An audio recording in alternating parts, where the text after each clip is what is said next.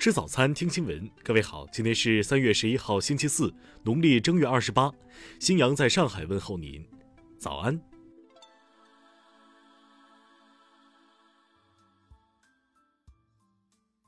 首先来关注头条消息。今年二月二十四号，中共中央、国务院印发《国家综合立体交通网规划纲要》，其中京津冀粤港澳交通主轴布局将台湾省台北市纳入规划。引起海峡两岸网友热议，在个别对岸网友眼中，将修高铁到台北称为天方夜谭。他们不敢面对北京统一的决心，也无法想象大陆如今的工程能力。与此相反的是，在如俄罗斯驻中国大使杰尼索夫这样的知华外国人看来，中国完全有能力做到。资料显示，杰尼索夫1992年起在俄罗斯联邦驻华大使馆担任参赞。二零一三年时，已经是俄驻华大使馆特命全权大使。作为一名知华派，杰尼索夫数十年的居华经历让他清楚认识到这个远东邻居的实力。三月八号，杰尼索夫在接受采访时谈到修高铁到台北的热点话题。他回应称：“中国能建造大桥，正如我们在广东省粤港澳大湾区看到的那样。所以从技术层面上讲，中国完全有这个能力。”并且两岸本来就同属一地。杰尼索夫还表示，如果以后有机会的话，他将更愿意选择乘坐高铁去。听新闻早餐知天下大事。中国人民政治协商会议第十三届全国委员会第四次会议昨天下午闭幕，大会共收到提案五千九百一十三件，经审查立案四千九百四十件，并案一百二十七件，转为意见和建议八百四十六件。民政部日前发布通知，要求做好今年清明节期间群众祭扫服务管理，实现文明祭扫、平安清明目标。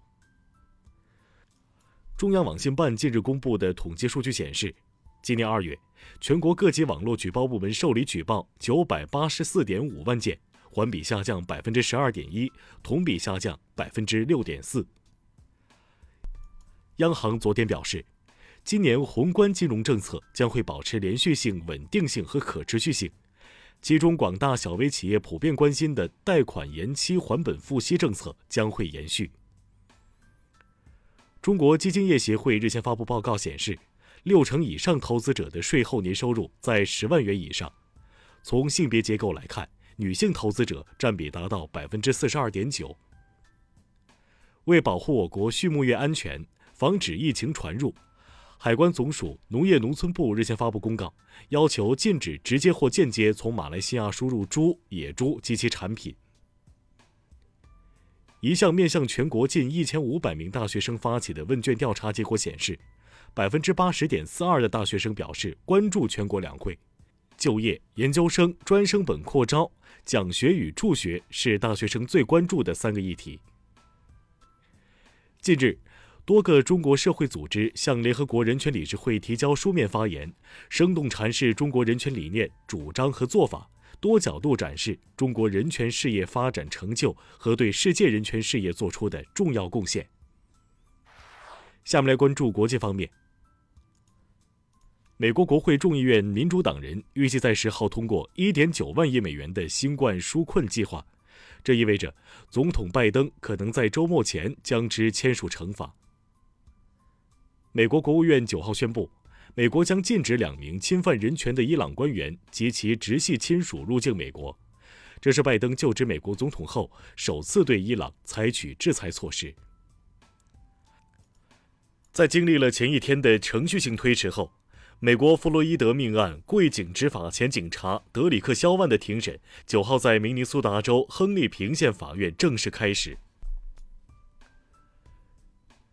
世贸组织总干事九号呼吁新冠疫苗制造商扩大在发展中国家的生产规模，以应对当前全球疫苗供应短缺问题。针对数年前的时任俄罗斯驻土耳其大使遇刺案，土耳其法院九号以意图推翻宪法秩序、以恐怖主义为目的的谋杀等罪名，宣判五名被告终身监禁。日本政府地震调查委员会九号召开会议。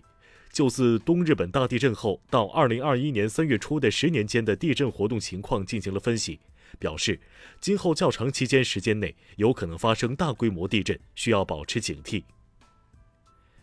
全球移动通信系统协会日前宣布，将在2021巴塞罗那世界移动通信大会期间执行严格的防疫措施，以此为与会者、参会者和工作人员等创造一个安全的环境。近日，法国巴黎教师斩首案的起因查清。这件发生在2020年10月、震惊世界的斩首案之所以会发生，与一名13岁女学生声称被害教师在课上涉及到了宗教方面的争议性话题有关。下面来关注社会民生。根据日前发布的北京交通工作报告，今年北京将在部分地铁站试点“信用加地铁”智慧安检新模式，实现乘客快速进站。针对陕西扶风县第三小学教师体罚学生事件，当地官方昨天发布处置情况说明称，目前涉事教师已停止工作，正在接受调查。日前，中国裁判文书网公布了一份判决书，蔡徐坤微博转发过亿，幕后推手星源 App 开发者因提供侵入计算机信息系统程序罪，一审获刑五年。河北石家庄市藁城区曾村镇疾控防治中心奠基仪式日前在曾村镇卫生院举行。该项目预计三月底完工投用，这也是全省首个镇村级疾控中心。今年二月，四川泸州一男子生吃鱼胆想养肝明目导致中毒，目前该男子已在重症监护室进行了十多次血液透析。医生提醒。鱼胆毒性极强，请市民切勿尝试。下面来关注文化体育。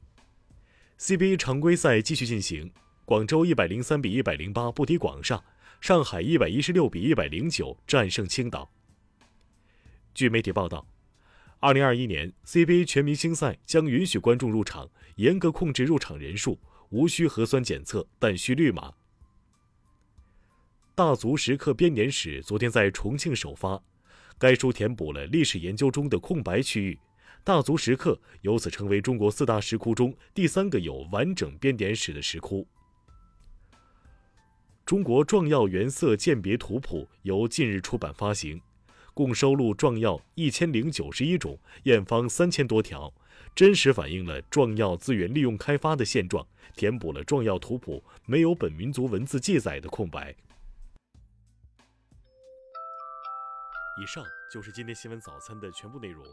如果您觉得节目不错，请点击再看按钮。咱们明天不见不散。